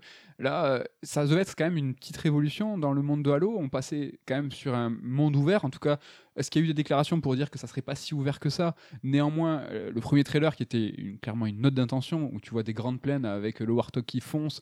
la première vidéo, celle qui date de un an, celle du tollé, c'était quelque chose qui était qui montrait quelque chose d'une certaine ouverture. Je sais pas, ça fait flipper. Enfin, c'est pas, c'est pas un studio indé, tu vois. euh, C'est quand même, un- c'est des monstres. Ils ont le soutien de Microsoft. Euh, Là, ils a- est-ce qu'ils ont pas en interne, sans en communiquer, est-ce qu'ils ont pas euh, un petit peu rebooté le truc, tu vois? Est-ce que on, Faut voir dans quelle mesure effectivement cette année a été mise à profit pour peaufiner ou alors pour renverser la table Ouais. de thé en scred et essayer Ouais. de retaper tout en... aussi vite que possible. Ce- Ça me, ça me paraîtrait être un pari très très audacieux quand même de, de faire plein de changements à un an de la sortie. On va voir. Mais je leur souhaite euh, le Pareil. meilleur. Je souhaite euh, qu'on ait un bon jeu et euh, courage à eux. Carré- carrément. Mon top 1, moi, c'est Solar H qui sort le 26 octobre. Solar H, c'est le second jeu de Art Machine, le jeu de, euh, et studio de Alex Preston, donc studio et créateur de Hyper Light Drifter. Quel jeu? Je t'en ai jamais parlé celui-là. Solar H. Non, euh, Hyper Light Drifter, c'est. Ah Putain, putain, tu joues bien Ouais, t'inquiète. Oh, le mec, euh, acteur studio là Oui, voilà, c'est euh, studio et créateur de Hyper Light Drifter, j'en dis, j'en dis pas plus. Je l'attends euh, comme un fou, comme un dingo. Euh, nouveauté de la rentrée de ce Oui. top 3. Quelle est-elle? Mais quelle est-elle? C'est que bah, maintenant on va lancer vos top 3. Donnez-nous des idées. Alors, on n'est pas, on n'est pas en dèche. Oui, c'est pas qu'on commence à plus avoir d'idées, mais on a envie de solliciter. Tout est venu d'un ami à nous, Popo, Voilà. qu'on salue, hein, qui nous écoute souvent sous la douche, Big up Popo. et qui nous a fait une pelletée de propositions. Ouais. Donc on s'est dit, ben, on va utiliser une de ces propales et on va demander aux gens, soumettez-vous, soumettez-nous vos idées de top 3 et on les fera avec plaisir. C'est ça. La semaine prochaine sera sûrement un top de Popo. Voilà. Et euh, ah, mais des fois on balancera nos tops aussi. On a une Oui, réserve. on fera une petite euh, alternance. On a voilà. une, un, un petit, euh, une petite note perso qui grandit, qui grandit. On, on a, on a de quoi faire. La dernière partie de l'émission sera pas plus courte, ou en tout cas sera peut-être euh, un peu mineure, mais elle va s'intéresser à des thématiques sur certains jeux aussi de l'été. Donc euh, c'est pas des jeux qu'on a sortis de notre chapeau, c'est des jeux qu'on a pu essayer cet été. Et il y en a trois. Et sur ces trois, en fait, on va développer. Alors c'est pas ni une chronique ni une critique, c'est plus des petites réflexions euh, qui nous ont été inspirés par ces jeux. Et euh, le premier de ces jeux, euh, c'est Omno. Et euh, donc, bah, je garde euh, le mic hein, pour te parler d'Omno. Donc, un jeu développé par une seule personne qui s'appelle Jonas Mank. Manke je sais pas s'il est suédois, je dis Manke, Jonas Mank. Donc il a sous-traité la musique, hein, il a pas tout fait tout seul, le, le- le nul. Ah, bi- bidon, quoi. Et donc au global, euh, j'ai pas trop trop aimé le jeu, hein, c'est pas nul, mais j'ai pas trouvé ça bien. Et euh, en fait, je trouve que le titre au global, j'ai trouvé un peu fade, un peu vain, un peu ennuyeux. Je suis un petit peu méchant, mais ça, ça va contribuer à ma critique, à ma, à, à ma thématique. Et en fait, le truc c'est que j'arrive pas trop à en dire du mal. Contrairement à ce que je viens de dire. Tu te débrouilles et pourtant pas Pourtant, mal. je- mais je fais des efforts. En fait, ce que je veux dire, c'est que justement parce que le jeu, il a été développé par un mec tout seul. Et c'est un jeu qui est en 3D. Omno, c'est un jeu qui est en 3D. C'est pas du tout un jeu qui est fait sur RPG Maker. Euh, et en fait, le, le fait qu'il soit tout en 3D, qu'il soit assez ambitieux, hein, c'est un jeu qui fait quelques heures aussi. En fait, ça relève le travail de titan du type, quoi. Et euh, c'est vraiment ouf. Et jugé en sachant ça, je trouve que c'est un petit un- C'est assez chaud. En plus, le titre Omno, c'est un titre qui a plusieurs features, plusieurs euh, fonctionnalités. Plus tu avances, tu vas débloquer, donc tu es un bâtonnier, un aventurier. C'est un jeu qui est un petit peu, euh, au global, inspiré par, par Ueda, un peu... euh, non, Oui, pas un Ueda. peu journey-like. un peu journey-like, tout ça. Chaque fois, en fait, on traverse un niveau, donc une sorte de mini monde ouvert, Voilà. et on doit récupérer trois orbes lumineuses, donc en farfouillant un peu, en escaladant deux trois, deux, trois euh, pierres, etc. Et tu vois, à chaque fois, tu as une feature, tu as, à un moment, tu vas pouvoir euh, planer, à un moment, tu vas pouvoir envoyer des... Et en fait, du, du snowboard. du snowboard. Et c'est des features qui demandent quand même un travail, tu vois. C'est pas un jeu qui fait 5 heures avec une seule mécanique de gameplay. Ça se renouvelle. Et à chaque fois, je me suis dit, mais le mec, il a, il a fait ça. Puis il a fait ça. Tu vois, le, le- le- j'ai pas trouvé ça convaincant. Mais tu vois, la pugnacité du dev me fait m'a impressionné en fait. Mm. En règle générale, tu vois, j'essaye pas de prendre en compte la taille de l'équipe dans mon jugement, mais là, en fait, quand j'y ai souvent pensé, je me disais, le mec, il, il est tout seul, et là, t'es en train de, de penser du mal du jeu. Petit, petit bâtard, quoi. Non, mais euh, tu, vois Ah. ce que, tu vois ce que je veux oui, dire oui, je vois ce que tu veux. Après, moi, je le trouve un peu dur parce que, or, j'ai pas, je l'ai pas encore fini. Bon, le jeu, il fait quoi? 3-4 heures, donc il est pas très très long. J'ai joué juste une session. Et euh, sans dire qu'il est mauvais, c'est que c'est un jeu qui fait le taf, qui est efficace, mais qui manque de sursaut un peu émotionnel, tu vois, notamment de- par rapport au modèle dont il s'inspire. Donc tu le fais, tu passes un moment très correct et tout, mais il manque ce petit truc qui fait les grands jeux. Et euh, donc euh, voilà, c'est pour ça que c'est ce qui a fait aussi que j'ai pas relancé ma partie. Donc mais- c'est un jeu qui est très moyen finalement. quoi. Ouais, mais c'est un tremplin pour dire, euh, tu vois, est-ce que c'est intéressant des fois de penser ou pas euh, aux gens qui sont derrière le jeu? Est-ce que c'est une grosse équipe? Est-ce que c'est un mec tout seul? Je crois qu'on est d'accord tous les deux. En règle générale, bah, tu juges l'œuvre, tu vas pas commencer à réfléchir euh, si c'est une équipe de 400 personnes ou un mec Tout seul. fait. ouais. Mais Là, j'y pensais souvent et je me suis dit. Mais euh, chapeau, euh, kudos, euh, félicitations, euh, mon pote. Carrément. Et petit, euh, petit détail, c'est un jeu Game Pass, euh, donc ça c'est chouette. Donc ça passe. Mais euh, est-ce que le statut Game Pass, c'est pas aussi quelque chose qui fait que tu as un jugement un petit peu différent? Parce que, regarde, tu as joué quand même qu'une heure, tu l'as pas trouvé si nul, mais t'es passé à autre chose. Il faut Sur Game Oui. Pass, est-ce qu'il faut pas être d'autant plus, tu vois Parce qu'on en Euh. parlait avec Damien qui lui a payé le jeu, euh, j'allais dire plein pot, mais je crois qu'il fait 20 balles. Ouais, il fait 20 balles. T'as peut-être une grille de, de jugement un petit peu plus sévère, peut-être. Ouais, peut-être. Heureusement que tu l'as pas payé toi, sinon qu'est-ce que ça aurait été hein Ah oui, là, J'aurais envoyé un mail d'insulte à cet homme. parce que je saurais le trouver en fait. Je sais qui c'est. Si, si je l'avais payé, Vous êtes seul, navré, mais. je euh, serais allé le, allé le voir pour lui proposer un octogone en disant bon, qu'est-ce que c'est que ce jeu? Non, mais essayez-le, c'est Game Pass, c'est toujours l'occasion. Et si vous, vous Ouais, trouvez- ça reste quand même très mignon, très joli, euh, un peu enchanteur, quoi. Un- Ouais, c'est un- c'est- Ah, t'es deg. c'est mou. Je te sens deg. C'est mou, c'est mou, c'est dingue. Et là, je vais vous parler d'un autre jeu. Alors là, par contre, Aucune transition. On va parler de Formula One 2011. Et là, ça te plaît, ça. non, mais oui, ça me plaît. Et c'est un jeu. jeu en développé à 3, je crois. Oui, ils étaient trois, dont Lewis Hamilton. Ils- C'était un des trois. Non, ce que je veux dire, donc là, on va parler de, de la simulation de, de F1 euh, phare, hein, donc euh, la bien connue qui sort tous les ans, tel un bon FIFA. Donc, je vais vous parler de la difficulté dans les jeux de sport. Par exemple, sur Final, sur Final Fantasy, putain, sur F1 2011, moi je joue sans les aides, hein, 100% immersion, donc je débloque pas tout parce que j'ai pas le pédalier, je suis pas un vrai, tu vois. T'es J'ai- un pro gamer. hein. non, non. Il y, a deux- il y a, il y a 90% que je désactive, mais pas tout. Mais en fait, pour vraiment profiter du jeu, moi, je me sens obligé de faire euh, les essais libres 1, 2 et 3, donc c'est euh, ce qui se passe en Formule 1, la qualif et la course. Donc, c'est cinq séquences euh, d'un week-end de course qui se passent dans la vraie vie. Et ça, moi, ça me demande entre 4-5 heures, et encore, je fais pas euh, les 300 km de course, hein. je, fais moins. Mais je suis dans la démarche euh, réaliste d'un week-end de Formule 1. Et ça, ça m'a fait réfléchir à un truc, c'est qu'en fait, j'ai l'impression qu'il y a un souci dans la recherche du réalisme dans le jeu vidéo. Car dans un jeu vidéo, tu vois, l'objectif c'est d'atteindre le réalisme sans jamais demander un temps de jeu réaliste. Alors je vais vous préciser un peu le, le truc, c'est que euh, pour un titre, il faut parvenir à retranscrire l'intensité d'un sport, pousser le réalisme à son maximum sans pour autant demander aux joueurs d'effectuer des temps de jeu réels. Un exemple, FIFA. La plupart des, euh, parties de FIFA qu'on fait entre potes, hein, tous, c'est réglé sur 10 minutes. C'est même le réglage. De base. Il faut qu'en 10 minutes, il y ait une retranscription de l'expérience d'un match de foot de 90 minutes au réel. Mais si tu joues à FIFA un match de 90 minutes, bah, le score, il sera de 45-30. Alors que euh, les développeurs de Electronic Arts sur FIFA, eh ben, ils ont développé le truc pour qu'en 10 minutes, ça fasse du 1-0, 2-1, 3-1, 4-1. Et puis, à l'époque où nous, on jouait à ISS FIFA, à la fin de l'année, quand on jouait bien, ça commençait un peu à bourriner. Ça commençait à partir sur du 7-5 euh, en 10 minutes. Donc, tu vois, c'est calibré. Mais c'est calibré pour du réalisme, mais pas pour du temps de jeu réaliste. Et j'ai trouvé que là, sur Formu- Formula One 2011, ça m'a, sauté aux yeux parce que moi, sur, voilà, j'ai pas 7 heures. Je fais un RPG, moi, sur un week-end de course, tu vois. C'est compliqué pour moi. Bah, la quête du réalisme, ça reste une chimère et c'est même pas qu'elle est dure à atteindre, c'est qu'elle, on n'a pas envie qu'elle soit atteinte, comme tu l'as dit. Il faut garder à l'esprit qu'on est sur du jeu vidéo, du divertissement, quelque chose de ludique. Et euh, personne n'a envie de jouer un match d'une heure et demie à FIFA, à mon sens. hein. Moi, c'est d'ailleurs pour ça, tu vois, que j'ai un peu de mal à même NBA 2K, qui est quand même reconnu unanimement comme un grand jeu de basket très fidèle.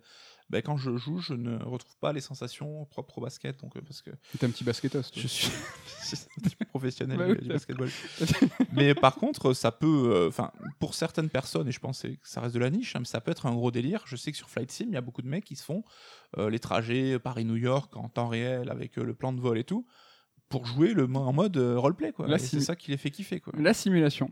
J'ai trouvé aussi qu'il y avait un petit problème aussi. Je suis toujours sur cette thématique de la difficulté dans les jeux de sport. Et là, je vais vous parler de Art of Rally, le jeu que- dont je vais vous parler tout à l'heure. Donc, première, euh, dans Red Alert, je vous parle d'un point précis. Foreshadowing, quoi. Putain, c'est- oui, oui. Carrément. En fait, c'est que la difficulté dans un jeu de sport peut aussi poser un problème euh, avec le, le niveau de difficulté. Par exemple, il y a un, un versant complet de l'expérience qui peut être masqué, oublié ou non exploré par le joueur, tout simplement parce qu'il a joué en facile ou en normal. Un exemple, dans Art of Rally, donc il y a un jeu de, de rallye, bah, si tu joues en normal ou en facile, tout le versant sur les réparations, donc entre les spéciales, bah, tu l'auras pas. Tu l'auras pas, euh, tu peux passer 100% à, côté.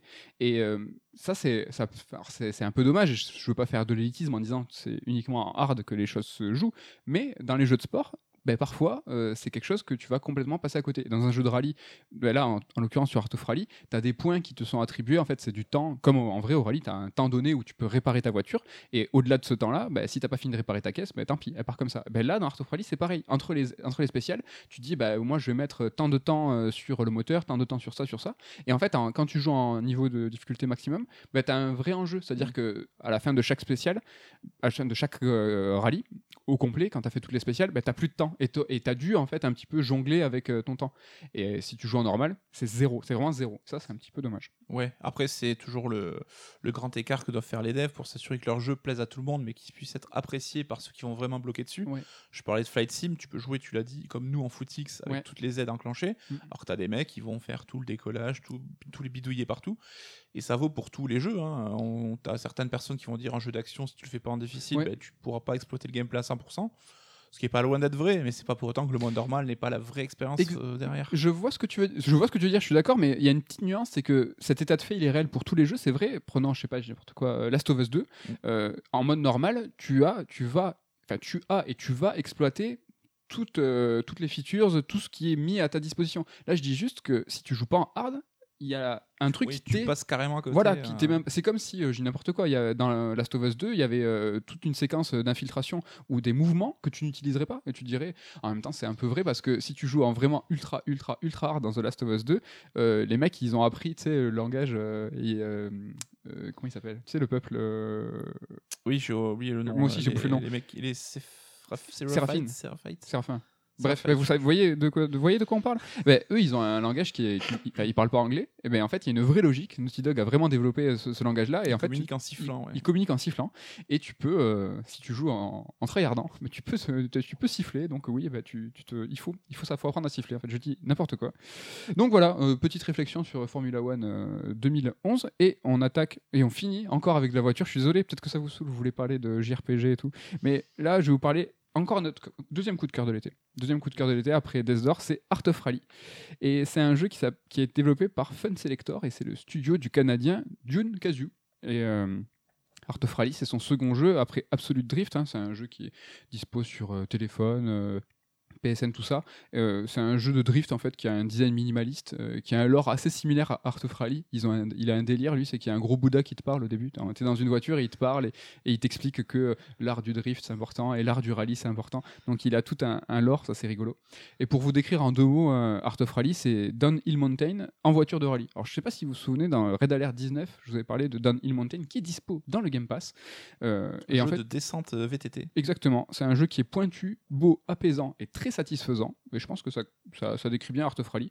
Donc si ça vous branche et que vous n'êtes pas réfractaire à... Qui est un peu moins zen quand même, parce que là on pilote euh, des voitures euh, qui font du bruit. Ouais, mais si, il est un peu, il est un peu zen. Et euh, je pense que je vais... Enfin, je suis même sûr que je vais y revenir. bon, je vais vous faire direct, directement une grosse digression, hein, mais vous allez capter. L'un des jeux de mes rêves, en fait, c'est une biographie de Kobe Bryant, le, le basketteur. Et en fait, dans ce jeu, j'imagine hein, qu'on revivrait, tu vois, sa vie, ses moments forts, ses grands matchs. Genre, il faudra scorer les 80 points qu'il a fait en un match, tu sais, comme à Toronto en, 2016.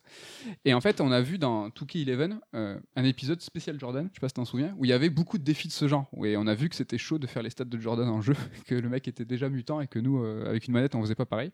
Bref, pourquoi je vous parle de la bio de Kobe? Parce que le genre, en fait, biographique, ludique, hein, si je puis dire, ou du moins documentaire, ben, est à ce jour euh, assez peu représenté il n'y en a pas vraiment. En tout cas, moi, j'en ai pas connaissance. Carrément.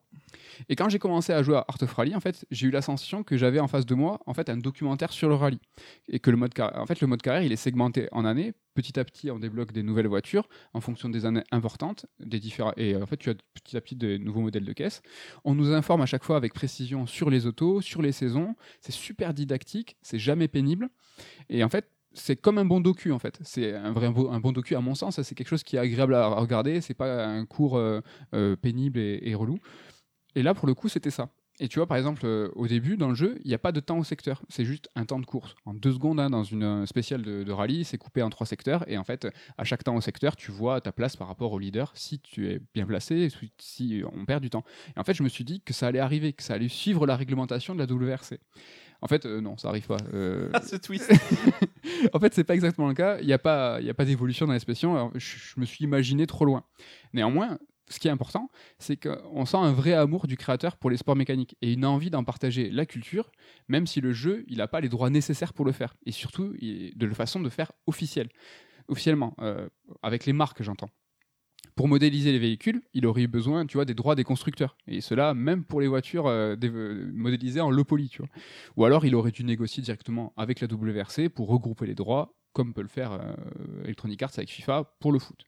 Mais la WRC, ça date de 73 et Art of Rally nous propose un voyage antérieur à cette date. Donc, ça aurait été un souci pour lui. Parce que, tu vois, avec une négociation de droit, le jeu, il aurait été certes beaucoup plus vendeur, mais ça aurait été aussi beaucoup plus contraignant. Le créateur, il aurait été finalement moins libre. Bon, il y a des combines, hein, comme dans le ISS de l'époque, hein, et c'est Roberto Larcos, hein, pour euh, Roberto Carlos, le joueur brésilien.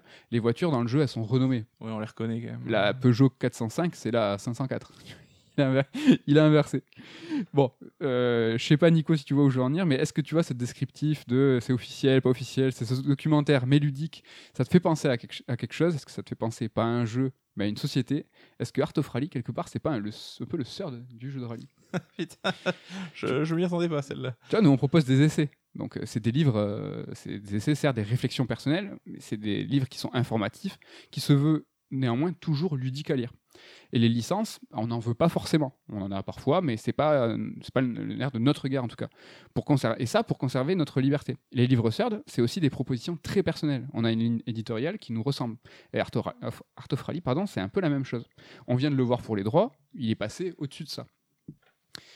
Mais Art of Rally, c'est aussi une retranscription réaliste de la, discipline, mais c'est aussi une proposition ludique. Et sa proposition ludique à lui, c'est une projection de sa conception personnelle du rallye, celle de Danu d'une Casu. Et son idée du rallye, c'est quelque chose de plus proche du voyage. C'est pour ça que tout à l'heure tu disais euh, c'est pas très calme. Et en fait, moi je trouve que c'est vraiment assez piste, tu vois. D'une Casu, le développeur, il a même poussé le délire à développer un- une grande partie du jeu dans un van qu'il a lui-même aménagé.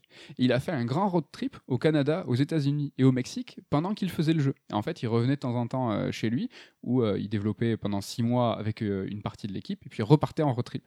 Et en fait, ce van là, dans lequel il a développé le jeu, avec la même livrée, elle est dans le jeu.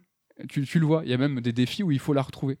Il y a un mode libre dans Art of Rally. C'est pas que des spéciales, c'est un mode d'exploration, sans course, quelque chose de plus proche de l'expérience personnelle du dev quand lui il se baladait. Bon, c'est un petit peu chaud à expliquer, mais son voyage, je trouve vraiment qu'il a infusé dans le jeu. Tu vois, dans les panoramas, dans les lumières, dans les atmosphères.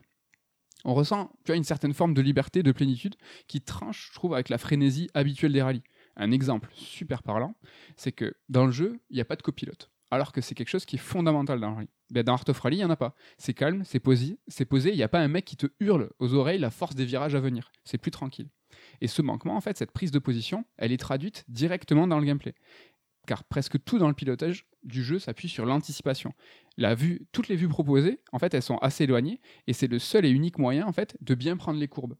Et c'est aussi pour ça, par exemple, tu vois, qu'il n'y a pas de vue cockpit. Il a proposé une euh, quelque chose de personnel dans son jeu, et il en a adapté le gameplay.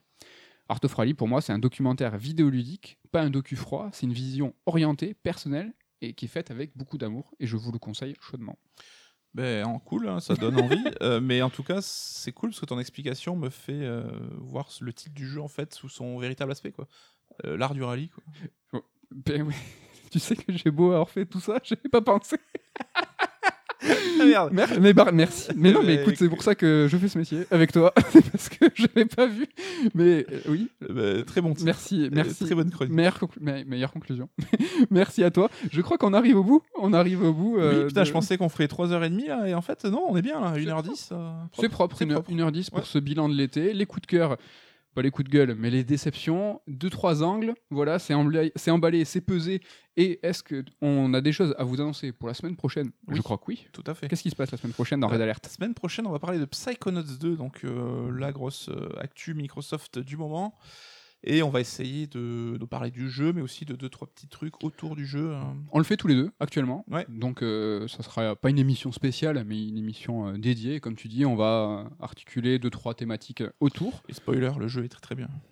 Voilà. Mais, mais écoutez quand même, euh, restez avec nous la semaine prochaine.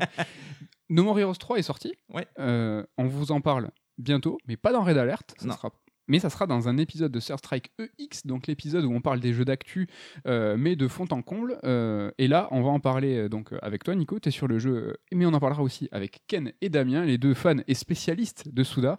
Euh, ils sont aussi sur le DOS. Ils ont très très envie de, de vous en parler. Je Et- pense qu'on parlera autant de Heroes 3 que de Suda au global, de Voilà. sa philosophie, sa façon de penser. Je pense que ça, va être cool.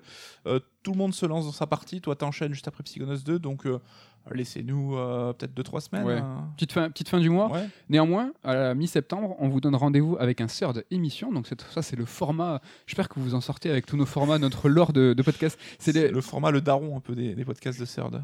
C'est ça, c'est celui où habituellement, en fait, on, tous les deux, on, on reçoit un auteur et en fait, on parle de la genèse du projet et on parle du livre, de ce qui est raconté, de comment il a fait et tout. C'est le sujet un peu plus sérieux. Le podcast un, peu plus C'est un sérieux. peu plus sérieux. Avec euh, et donc cette fois, euh, épisode spécial, ni toi ni moi, Exactement. on n'est pas présent. On s'est fait pirater. On s'est fait pirater et c'est Damien et Ludo que vous allez retrouver pour un sort d'émission spéciale Shin, Shin Megami Tensei et c'est un, un podcast qui sort le 15, la Ça veille. sera vraiment plus sur Digital Devil Saga celui-là. Ah putain, ex- exactement. Pourquoi j'ai écrit SMT T'as raison, c'est DDS. Et voilà. Mais DDS. euh, DDS est une émanation de SMT. hein. Vous, si vous savez pas, ils vous expliqueront tout dans l'émission. Non, mais parce que on risque de faire euh, Il y aura un podcast SMT, SMT, euh, certainement aussi très bientôt avec euh, Ludo le spécialiste. Donc voilà, c'est le 15 et ça sera présenté euh, par Damien et avec Ludo, en auteur bah, du Ludothèque DDS. Voilà pour cette semaine, l'occasion pour nous de vous remercier. J'espère que vous avez kiffé cette rentrée. Pour nous, on est super contents, ça nous Grave. fait grave plaisir. L'occasion pour nous aussi de faire la bise à Ken, à Ludo et à Damien et de vous dire à la semaine prochaine. Salut, bye bye.